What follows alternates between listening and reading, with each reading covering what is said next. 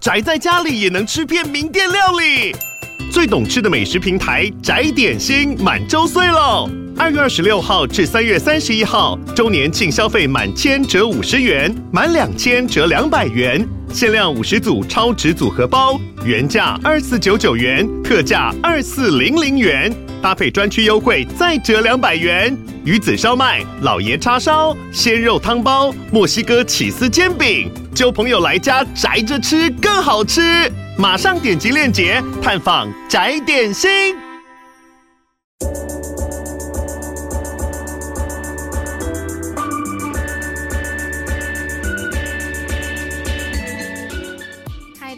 欢迎收听午后女子会 Afternoon Girls Club，我是玉洁，我是舒雨，我们今天要来回信。对，那我们回信单元进行的比较慢，但是还是要在这边跟大家说一声，就是大家的来信我每一篇都有看，而且看蛮多次的。但是有一些主题需要一点时间准备，或者是需要一些时间消化。对，因为其实很多人真的都跟我们分享了很多比较内心的故事。那其实，在看到那些故事之后，我们也常常在想说，应该要怎么样，也可以分享我们的观点给大家的同时，然后也会让你们觉得自己的信件有被很好的回复。对，因为我觉得给建议有的时候不是那么容易的事情。因为如果只是发表想法的话，那是一个很简单的面向，就是我怎么想。但我觉得给建议是你要让自己确确实实的试图站在他的立场去想，然后想如果我是他，我会怎么做。嗯，那这件事情我就觉得需要比较多时间去沉淀。对，所以今天就很开心可以再次的开启我们的回信单元，然后回答一位听众的苦恼，这样子。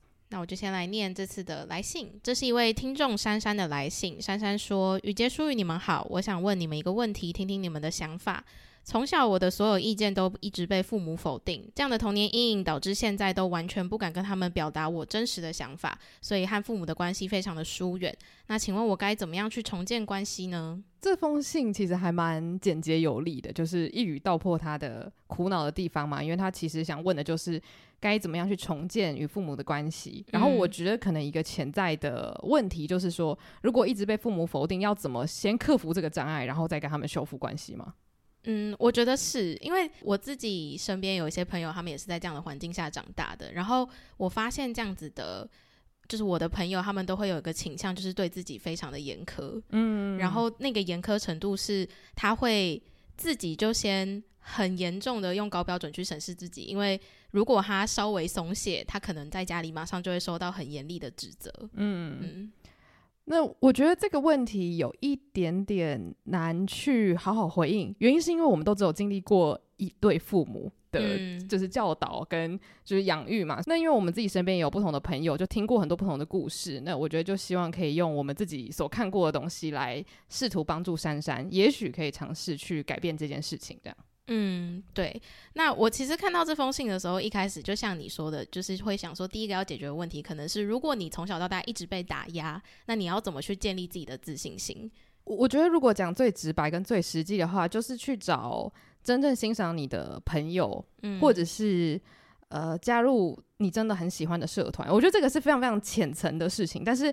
不得不说，很多学生都是在学校找到了家庭以外的，就是依靠的，算是避风港吧。嗯、尤其是社团，因为社团的话，可能比如说有跳舞啊，或是研究啊，或是唱歌啊、玩音乐啊之类的这些地方，这些人肯定就是肯定你的才华，或是肯定你喜欢的东西，大家才会聚在一起嘛。我觉得很多同学，或者是很多我自己认识的人，都是在所谓的社团或是课外活动，甚至在班级里面找到了不同于爸妈的那种氛围，因为爸妈通常都是。传统上来说啦，就是望子成龙啊，他一定会觉得说，如果你现在可以表现的那么好，你一定还可以更好，或者是如果你现在没有表现的那么好，我还没有 push 你的话，你以后会来怪我说，你怎么没有把我培养成就是你知道人中之龙？嗯，但是我觉得同学就比较不会有这样子的看法，所以这个是我的第一个想法，就是先从同才身上找到。肯定的感觉，因为很少人可以，就是你知道，因为不被肯定就觉得好，那我要自己给自己信心，我要从今天开始洗脑我自己，我就是一个很棒的人。我觉得很很难啦。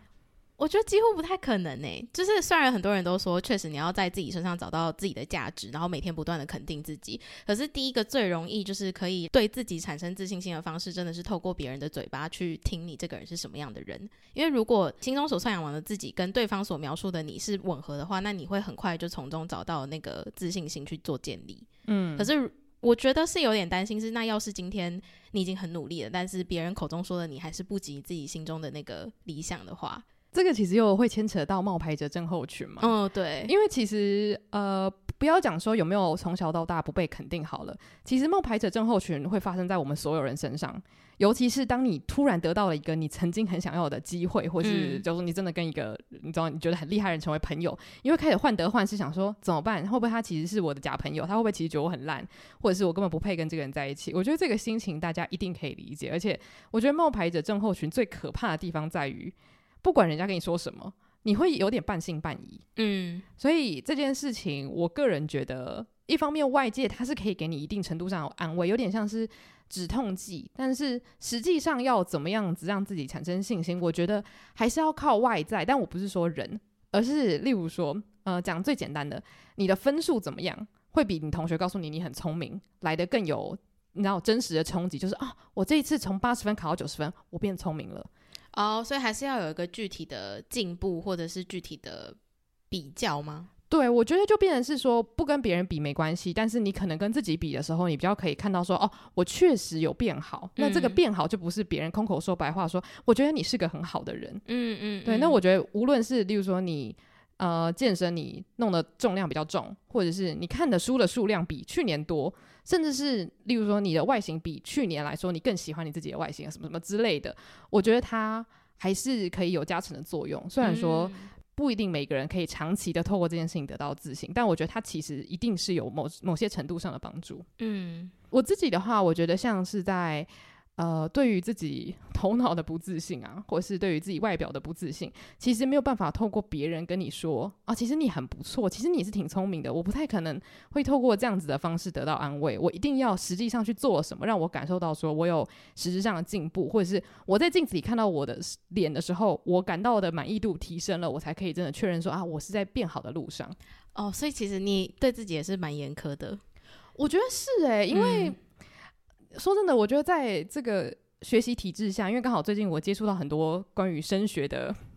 就是论述嘛，就是我刚好一直在跟一群有在需要升学的人对话，这样子，嗯、我就发现说，无论你再怎么向往自由，你经历过这个体制的荼毒，你某种程度上就是会把自己放在天平的某一端，或者是你今天在文组，你又开始想说啊。会不会我在文组只是因为你知道，就是我理科不好，然后文科相对起来比较好，反正就是你会开始一直把自己摆在各种天平上面啊。我已经进来文组了，结果我国文还考比理科差什么，就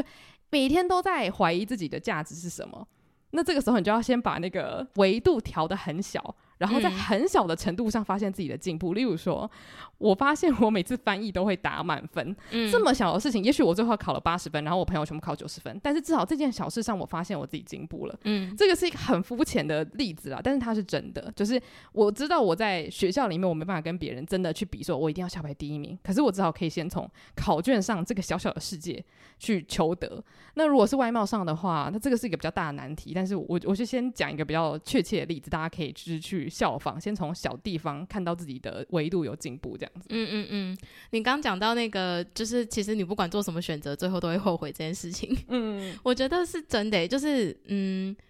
我今天才在 Facebook 上面看到一个贴文，他就写说，不管你有没有决定要结婚，然后要不要生小孩，还是呃，你之后要单身过日子，你最后都会后悔。所以真的不用考虑这么多。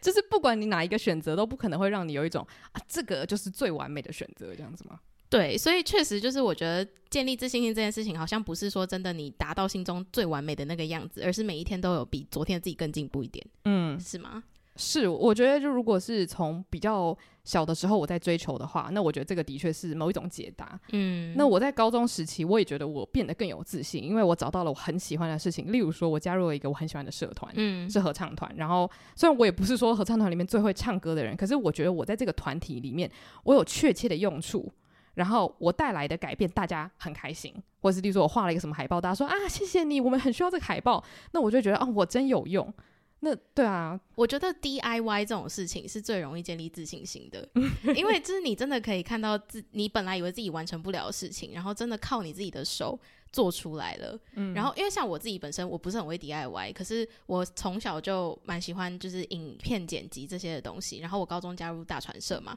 然后真的我每一次只要剪完一部影片，我就觉得自己好厉害。虽然对别人来说那个东西可能就是没有任何就是没有任何用处，或是它超级烂，可是我觉得完成这件事情的本身就带给我很大的满足感。嗯嗯。而且就是，其实大家应都有经历过一个时期，就是你可能有，就是说成发有录影，或是你曾经有个什么小表演，然后你可能二十年后，或者有时候五年后回去看，想说天啊，好烂，当时为什么哪来的自信心？可是我觉得对于当下的自己，那一件事情就是很重要，你就是需要感受到那个虚荣感，嗯、就是需要站在台上觉得哇，我现在有一个表演，大家快看看我这样子，因为对于当下的自己来说，那就是你最好的样子了。所以我觉得就是可以多去尝试做这些十年后可能会非常后悔，我觉得非常丢脸的事情。但是他在当下一定会让你觉得有某种自信心。嗯，所以我以前可能都会说啊，悔不当初啊，这什么黑历史。我现在觉得如果没有这些黑历史，我现在搞不好也是超级没自信的一个人，觉得我什么都不会，我什么都没有人家好这样子。所以我觉得社团之所以重要，是因为社团通常人没有那么多，所以你就会在你的小世界得到很多的自我感觉良好的感受。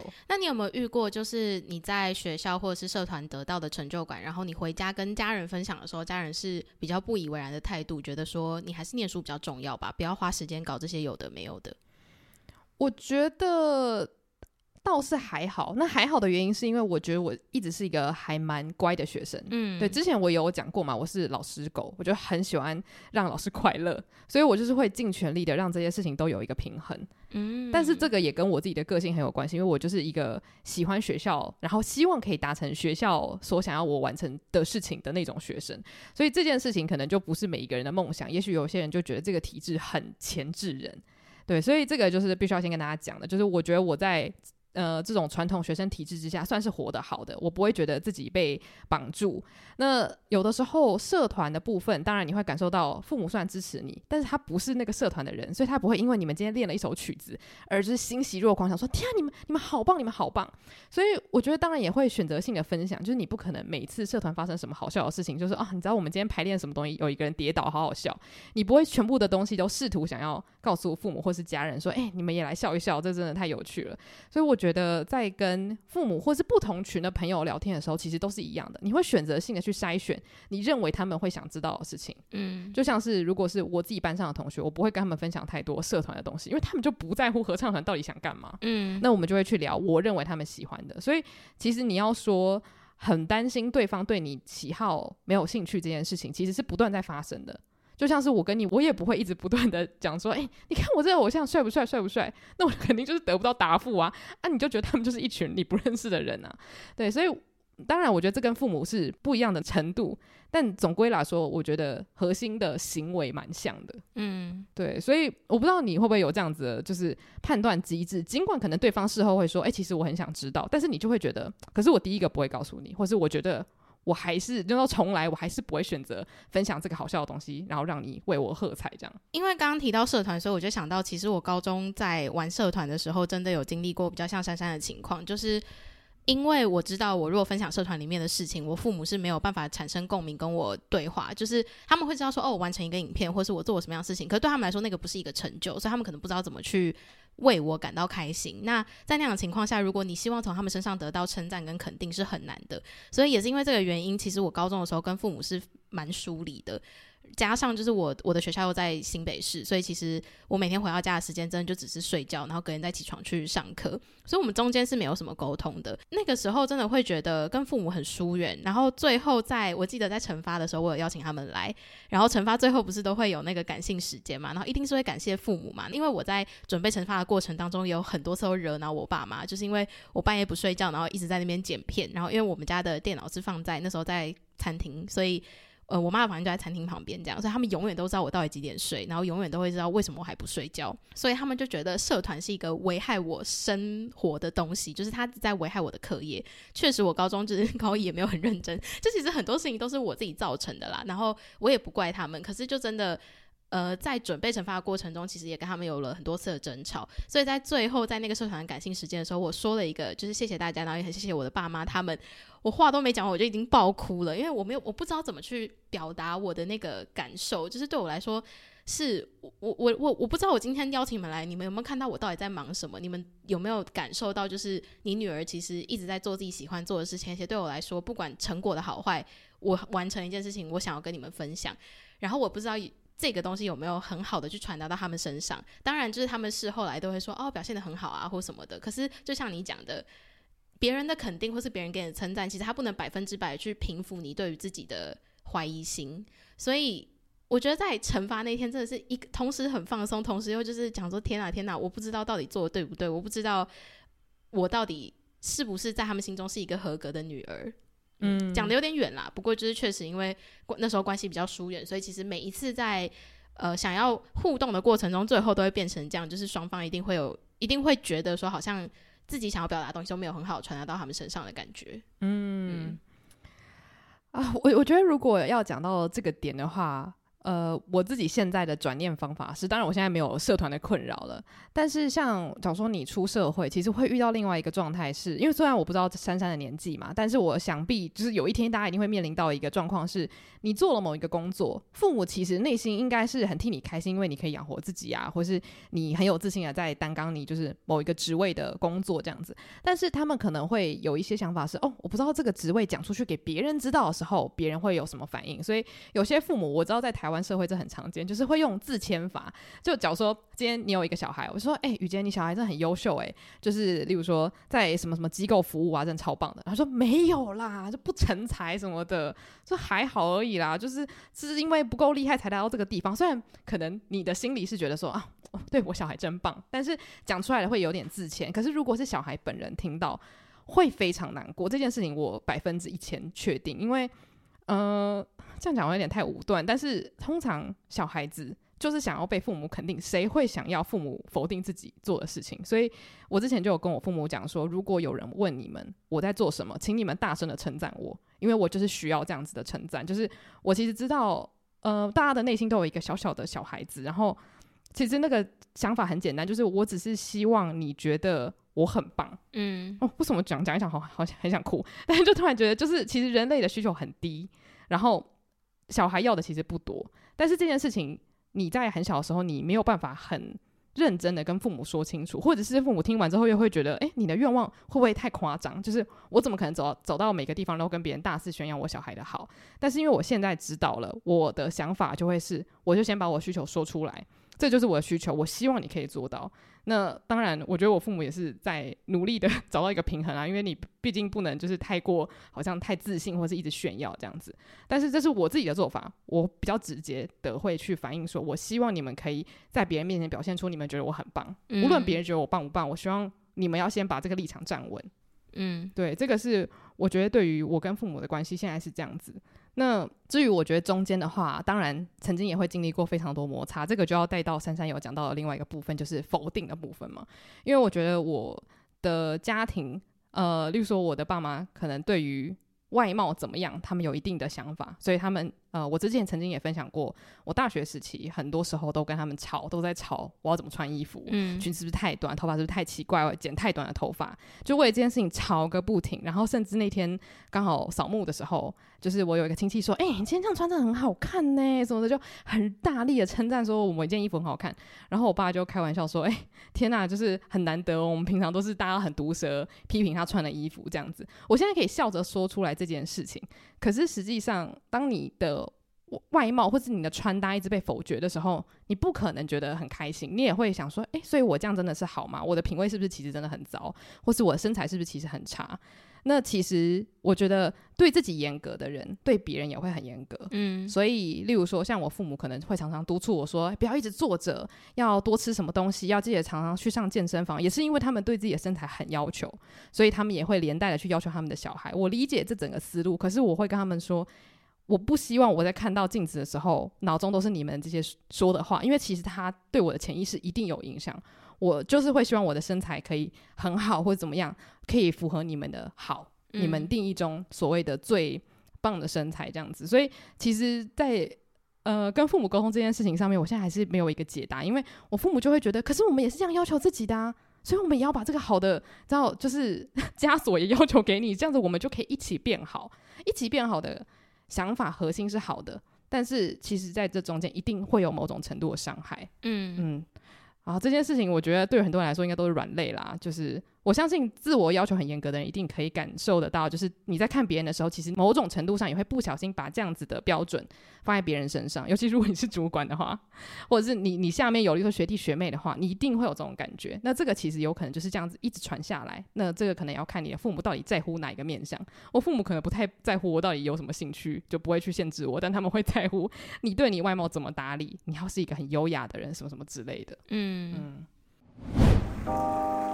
想要定期收听更多书虫人生的精彩书单吗？想要定期吸收更多影剧人生的心得体悟吗？欢迎订阅我们跟 Mixer Box 合作推出的午后女子会赞助方案，每月提供一篇节目精选主题延伸文章，以及我们的每月书单影剧片单心得分享，外加每月 Bonus 书虫人生特辑，以及每两个月一次的英文闲聊单集。现在就去 Mixer Box 搜寻午后女子会 Afternoon Girls Club，订阅不同层级的方案。为你的生活提供更多休闲娱乐的新选择。所以你觉得在那时候争吵的最大的时候，最后是透过什么方式去算是在这部分跟他们重建关系呢？我觉得我那时候第一点是我绝对不妥协，就是我一定会穿我想要的衣服出门，但是我会很强烈的表达说，你们的评语伤到了我，我非常伤心。就是我当时是就是会讲得很白这样子，然后后来是我爸爸直接就是 有很认真的讲说啊，其实小孩长大了，他也不是我们的附属品，我们不应该再去管他。就是其实那那时候大家是有讲得很清楚，就说好，我们现在就是设立一个观念，就是我们不是彼此的附属品，所以我们不应该再针对对方的喜好去做很强烈的。就当我们可以跟对方分享我们的想法，可是这个结论不要是，要是你不改的话，我以后再也不跟你说话，就是不要再说出这种话。不要让对方觉得哦，你现在在威胁我，或者是哦，如果你你你不去上学的话，我就打死你，类似像这样子的话。所以后来慢慢的。我觉得可能在几个月吧，就是慢慢的大家去接受这件事情，因为我觉得对于父母来说，原本这个小孩是要你把屎把尿，突然某一天他说你不要管我，我觉得这个你会很难接受，想说你凭什么啊？这样，对，所以这件事情我当时我觉得算幸运，就是吵了几次之后，几个月后大家就是可以笑着说这件事情，或者是我妈现在说你这套衣服真的是。嗯，我是建议啦，你可以，你想要的话可以换另外一件更漂亮。那我就会说，嗯，否决。然后我就出门这样子。嗯、但我觉得现在就变成是比较像玩笑一般的可以去说，但是在玩笑的背后，当然中间是有很多痛苦的时期。但是就变成是说双方要有这个觉悟，对，那这件事情要完成，就是需要你很直白的说，否则另外一个选项就是大家都不要说话，嗯，那也不会吵架。但是我宁愿就是你知道，长痛不如短痛，我就是先吵个爆，然后之后不吵架这样子。嗯嗯嗯。对我刚刚是在回溯，就是我大概是什么时候会跟父母的关系变得比较像是成年人对成年人。然后我觉得最大的转捩点是你离家生活了一段再回到家的时候，因为在。呃，我还没有就是出国去交换前，我从来没有离开家里过，我没有住过外面的宿舍，所以我觉得，因为一直都住在爸妈的屋子下面，然后你的行为举止就在家里面，一定也不可能表现得像成年人一样嘛，所以他永远都会觉得你是他的小孩，那永远都觉得你是他的小孩的情况下，就会认为你是附属品，他有那个责任要管你，而且你怎么可以不听他的管教？所以会很长之间，你们的相处还是在于一个比较高阶层的人对于一个比较低阶层的人。然后你在跟爸妈聊天的时候，其实就算你只是分享最日常的事情，你还是希望从他们身上听到一些他认可你的部分。嗯嗯，就是譬如说，好，你今天可能只在跟他分享说。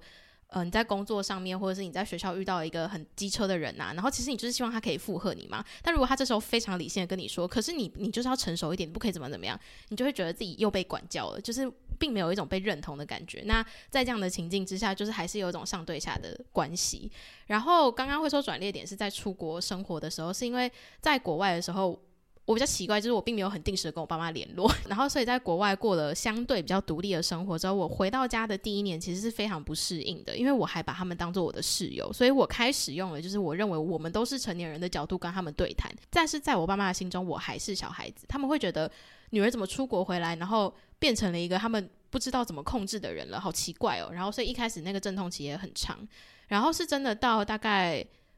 出社会三年左右嘛，就是你开始有非常稳定的生活了，你有一份稳定的工作，然后你有自己稳定的社交圈，然后父母开始尊重你的个人生活圈，还有你的个人空间的时候，那个时间点，你才会突然间发现说，诶，你们是平等在对话的。然后在那个时刻，对我来说，我反而更容易跟他们分享自己生活中发生的事情了，因为他们今天跟我讲的事情会变得像朋友的建议了，而不是你对我是上对下的指示或上对下的指导，说应该怎么做比较好。你刚刚分享的这一段，我突然想到一个还不错的建议，就是因为其实如果你是真的以跟朋友讨教。比如说感情问题、工作问题的时候，朋友会站在一个平行，就是说，诶，如果我是你的话，我可能会怎么做？但他不会说，我跟你讲，就是这样，就是这样，就是这样。但是父母的话。因为他以往都是一个关怀你、给你支持的角色，所以他一定会想说啊，我我跟你讲怎么做最好。但是你刚刚讲的感觉很像是你已经先把你的生活过好了，你跟他分享故事，嗯、然后他跟你分享故事，嗯，我们就是聊聊天这样子。对对对，所以其实变成是他的那个先后顺序有点像，你先建立某种程度的自信或独立感，你再来跟你爸妈建立某一种比较友好的关系。我觉得是，而且是其实会有这个关系，是因为我有一次真的很认真坐下来跟他们谈，说我对自己的未来规划是什么，然后可能也让他们认知到说，诶，女儿不是一个需要被指导的人，因为她其实都想清楚了，那他们能做的事情就是给予支持而已。那在这样的情况下，就是加上我那我非常感谢王伟忠，突然想到一个很很奇怪的原因，就是因为王伟忠是一个很有名的电视节目制作人，然后他今年好像已经六十岁吧，就是六十几岁。他在电台开了一个节目，然后那个节目上面他就是会访问他有兴趣的对象，然后对象的年龄层就不包含只是他生活圈的人，他也会去访问他有兴趣的年轻明星。有一次他就访问了阿汉。我妈就不知道去哪里听到王伟忠访问了阿汉之后，她就很欣赏阿汉这个人，她就没想到说，诶、现在年轻人这么优秀什么的。就有一天吃早餐的时候，我妈就跟我聊阿汉，她说：“你知道阿汉 po 影片吗？”我还讲全名哦，我就说：“哦，我知道啊。”然后她就跟我说：“哦，她最近很很欣赏他，因为听了王伟忠这个节目，然后觉得他是一个很优秀的年轻人。”然后就开始跟我妈聊说为什么我喜欢阿汉啊什么的。那一刻是我这二十年几年来就觉得我跟我妈最近最像朋友的时候，因为我们的聊天内容从来都没有一个交集点，而且是。不是我们生活里面的交集点，就是我们没有喜欢过一样的东西，我们没有关注一样一样的事情。就算我们关注一样的议题，我们的观点总是不一样的。所以在那一刻，我突然间觉得我们很像。我们原来有这样的一个观点，我们原来都会被同一种人吸引，然后你会觉得自己突然间变成跟他是在同一侧的朋友了。嗯，嗯，然后从那一刻开始之后，就渐渐的，就是我们的相处上真的变得比较像是两个成年人在相处这样。嗯嗯。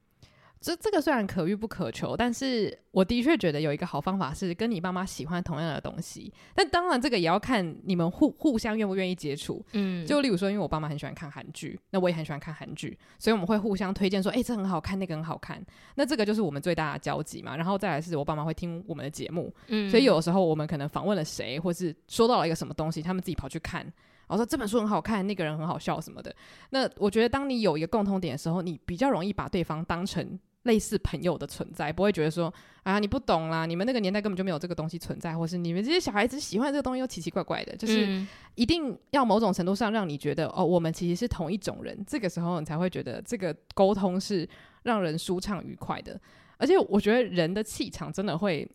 怎么讲，影响对方要怎么跟你说话，会，因为当你如果是不小心散发出一种其实我某种程度上还是希望你可以来帮帮我，对方当然就会忍不住进来当那个老大。对，而且我突然想到上周吧，我妈就是跟我分享了她的那个朋友圈发生的一些事情，然后我就突然想说，她那个时候在讲说，我想说，天哪，就把我当朋友哎，她以前从来不会跟我聊这些事的。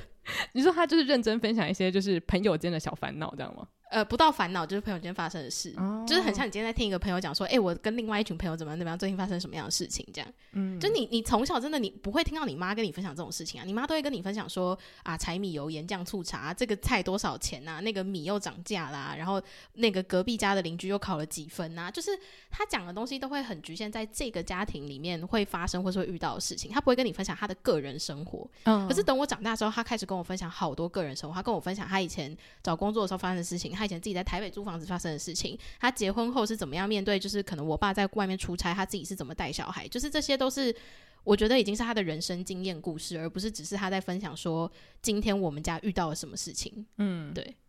而且我我觉得这个跟文化可能很有关系，我不太确定别的地方是怎么样，但我觉得至少在我所认知的很多文化圈当中，父母跟小孩分享私事是被认为不负责任的一种行为。就是哦，真的吗？就是你不可以把你自己人生那种细小的烦恼跟小孩说，哎、欸，我跟你讲，今天 我发现我我我身材变差了，我好难过。就是你不太可能把你自己真正的烦恼去丢给小孩。就我觉得很多父母会认为说，如果我跟你分享我的烦恼，是不是我在加重你的负担，或者是跟他分、哦、跟你分享说。哎、欸，我不太确定，就是下个月我们家的预算要怎么调整之类，就是你不可以跟小孩分享太多，你知道 behind the scenes 的东西，嗯嗯嗯，对，或者是说，我跟你讲，我有一个朋友，我是不知道该怎么怎么跟他讲话之类的。哦，可是我觉得如果是经济状况的话，可以理解，嗯，就是因为父母会希望。就是不要让小孩担心这些钱的事情，爸妈来操心就好，嗯，是吗？我我觉得是，嗯，但我最近就是这个也是我个人的想法，我我觉得就是这个平衡很难达成，但是当你让小孩觉得你是一个没有烦恼的人的时候。这个关系就会变成很像是你是一个就是伟大的存在，然后他是你的宝宝。就是我觉得当父母完全不在你面前像个真正的人的时候呢，你就很难跟他建立所谓像朋友一样的关系。所以我才会觉得，嗯、例如说像你妈跟你分享一些琐碎的小故事的时候，你就会觉得哦，这个就是朋友嘛。朋友不会只跟你分享工作上面他完成了哪些厉害的专案这样子。所以我觉得刚刚说到气场，就是当你。展现出哦，你什么都可以跟我说，我是一个独立的个体，我可以好好的回应你给我的所有东西的时候，我觉得对方就会开始打开。那每个人打开的那个程度或是百分比不太一样，嗯，但是我觉得当你自己先把。整个自信心顾好，或是整体的独立感顾好的时候，比较容易让对方敞开心胸。嗯，不然你的爸妈他的首要条件一定是先担心你到底是不是一个可以独立自主的人。我觉得要让父母看到你在家之外的生活 是有一点必要的。对。因为我猜你爸妈可能也是，就是会听节目，然后去了解到就是家里面之外的你嘛，嗯，所以他们会知道你是个独立的个体，嗯，所以我觉得作为学生的话，可能会有一点难，因为毕竟如果你今天是学生，然后你的生活所需还是在父母支付的情况下的话，这件事情是真的非常难做到。但如果今天是你已经出社会了，你就是自己生活了，那。如果有机会可以在不是家里面的环境，然后去让父母看到你跟外面的人对谈的样子的话，可能会比较可以去帮助他们建立说，哎，我的女儿或者我的儿子其实已经长大了，他是一个完完全全可以在外面独立自主的一个人。嗯，对。当然这个也很难啦，因为其实说实话，很多时候我都觉得自己还是个小孩子。对，我其实也常常这么觉得，就是我我的言行举止都非常的幼稚，所以我很感谢我的节目，因为在节目上面我比较像是 一个正常的大人，所以 我父母在听的时候就会可以 balance 一下，因为我在家里就偏幼稚。你是在说你在节目上都在演一个成熟的大人吗？因为我觉得在家里我就是会展现出那种我很。不想长大的感觉，这也是为什么你第一次觉得你是个骗子吧？他一直说他要去爆料公社，偷出我真正的言行举止。我跟你讲，如果他真的去 PO，下面就会出现一堆人说谁谁谁，想说那有很红吗？谁谁瘦就会出现。对，天哪，我我接下来要讲的这个东西，虽然刚刚很欢乐，但是我我一直很想提到一件事情。嗯、呃，这个想法刚好我最近在读某一个算是自传吧，嗯、然后他这个作者有提到，那这本书我很喜欢，未来如果看完，然后真的觉得可以推荐的话，我会在节目上继续分享。但总之，我最近读到的这一本书呢，它叫做《Untamed》，就是。呃，不被驯服这样子。嗯、那这个作者呢，他就有讲到说，他自己一直很想要冲破某一种牢笼，但是他说，他是一个白人女生，他知道自己的协议就是留着种族歧视跟厌女的协议。他说为什么？他说因为我们所呼吸的美国空气就是厌女跟种族歧视。他说如果你不先意识到这件事情的话，你永远没办法开始改变。那后来他也把这件事情套用到他跟他母亲的相处，因为他后来。跟他先生离婚之后，他就跟一位女生的运动员结婚这样子，所以他的妈妈就一开始很难接受，就是诶，女儿怎么突然原来是酷儿这样子。然后他是在四十几岁的时候做这件事情，嗯，对，所以他人生就是有那么多巨变嘛。然后他就有很认真的去跟父母讲说，我知道你们的成长背景导致你们有这样子的思路，我不怪你们，因为其实这些就像我说的，对自己很严格这件事情，你不不可能是某人的爸妈。突然蹦出了这些想法，一定是一代传一代。也许是在你八十代之前就已经有这样子的，你知道自律的协议慢慢传下来。我们都是我们家庭成长背景的一个综合体，然后可能也融合了我们接触到的社群啊、媒体啊，或是朋友这样子。所以我觉得，我想说的就是事出必有因。但是这件事情不代表你要去责怪你自己。或者是责怪你的父母、责怪你的祖父母、责怪你的祖先，而是先去接受这件事情，它可能是一连串的连锁效应所造成的，然后再去从这个领悟开始去改变。因为我觉得，如果不先体会到说，哦，原来他对我的否定有可能是因为他也是这样子长大，如果没有这个体悟的话，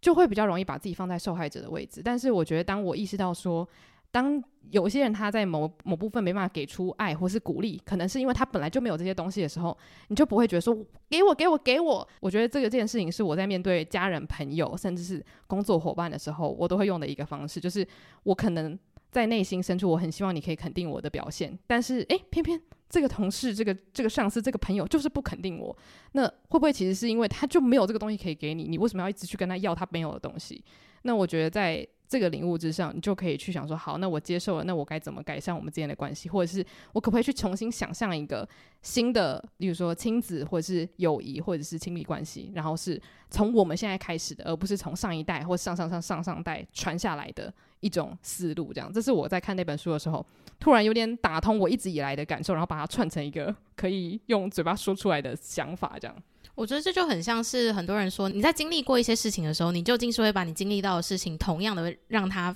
发生在你之后遇到的人身上，还是你要用你自己的方式去避免这种事情发生？对。然后，因为我昨天去三刷那个《妈的多重宇宙》，然后他最后的就是母亲有一个解开自己的心结的部分，也是跟自己的爸爸说。因为你对我，就是你从小对我的不认可，你一直这样否定我，所以你的这些东西其实也确实有影响到我带给我的女儿。然后你看，我们的女儿 后来变成一个跨越在宇宙之间的大魔王，这样什么的，就你有看到这件事情对我们来说的影响吗？但是我现在决定，我不要再让这件事情继续下去了。嗯，对。针对这个问题，其实老实说，我刚刚说那一整段是我在读完这一封信第一个想到的事情，就是、嗯、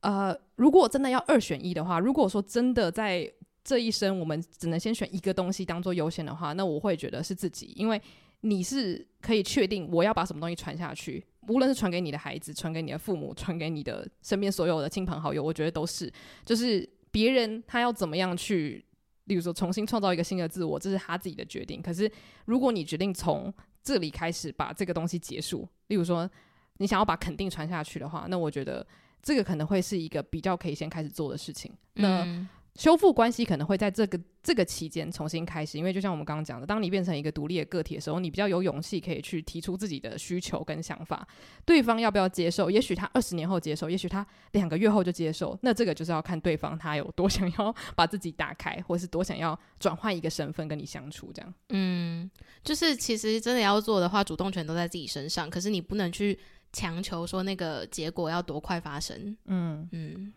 因为这个也是个个人经验谈啦，虽然就不能讲太多细节，但的确，当我听到别人在跟父母有一些争执，无论这个人是大我很多岁还是小我很多岁的时候，我都会试图去分享自己的想法。但是我分享的这些所谓的方法，到对方身上可能感觉完全没用。就例如说，嗯、哦，我我跟我父母说我我想要怎么样怎么样，父母就说你是爸妈还是我是你爸妈这样子，就是对方可能会觉得说你在那边教导我如何教导你，这样子很怪。但是谁知道呢？会不会今天他听了一个广播节目，他突然打通任督二脉，觉得说、哦、我要跟我的孩子成为最好的朋友。对啊，所以我我有想过，就是如果你不知道怎么从自己的角度去跟他们做沟通的话，那其实也有另外一个方式，是你可以找到他们信赖的对象，或是他们喜喜欢的 KOL，就是你知道属于他们那个年纪在追随的人，然后去找到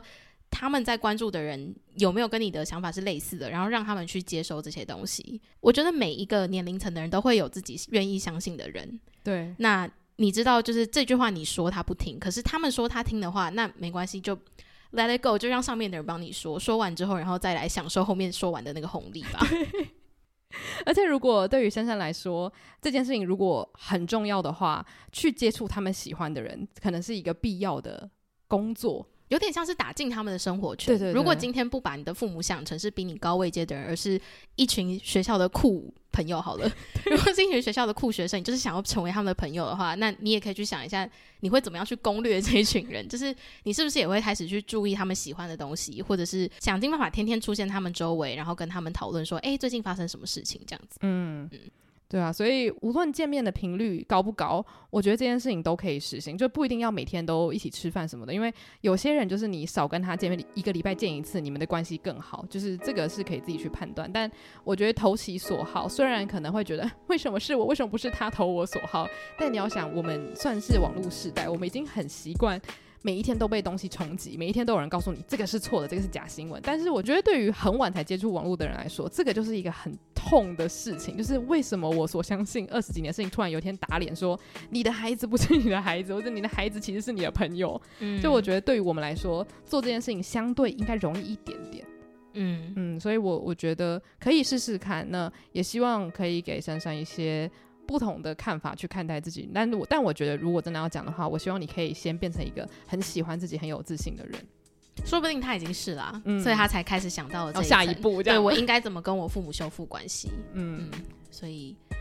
我自己是觉得，真的最近几年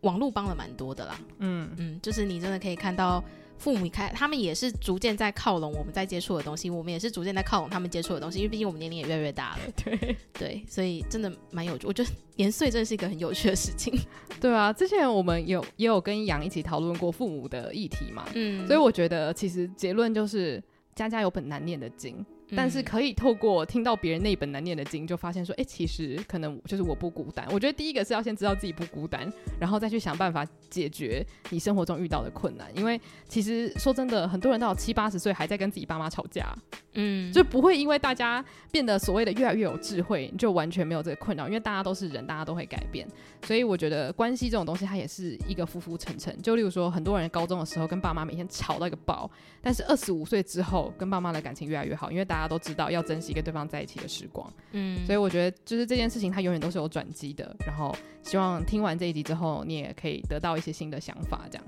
嗯，那如果你也是过去就是老是跟父母作对，可是现在跟父母关系有比较好一点的话，也欢迎跟我们分享你是如何跟父母修复关系的。对，那你如果也想要告诉我们你自己比较不一样的故事，你可以投稿到我们的来信表单，就在我们 IG 的 bio 连接。那我们 IG 的账号是 Afternoon Girls Club。如果针对这一集的特定时间段想要做特定留言的话，也欢迎到 Mixer Box 搜寻午后女子会。喜欢我们节目的话，也欢迎到 Apple Podcast 留下五星评论。谢谢大家今天的收听，午后女子会散会。